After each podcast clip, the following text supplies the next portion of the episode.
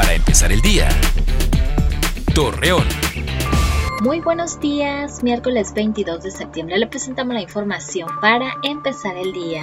Luego de las lluvias presentadas hace algunos meses, donde familias del ejido Poanas del municipio de Gómez Palacio perdieron sus viviendas por las inundaciones, los afectados manifestaron que no han recibido ayuda de las autoridades.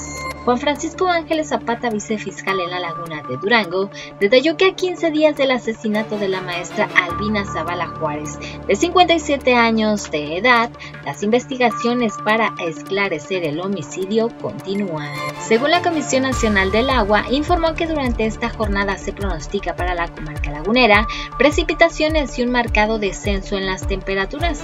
Asimismo, los próximos días se tendrán valores mínimos de los 14 y máximos de los 30 grados centígrados con cielo nublado a despejado y viento moderado. Hoy se celebra el Día Mundial sin Automóvil, buscando promover en los ciudadanos reducir el uso de este medio de transporte para evitar que sigan los daños en la salud de la población y la contaminación en el aire. Este día inicia el otoño y esta estación del año se caracteriza por el descenso en las temperaturas y los diferentes cambios en el paisaje. Así también los días serán más cortos que las noches. Acompáñenos con toda la información dos minutos antes de las 8 de la noche por Mega Noticias. Para empezar el día.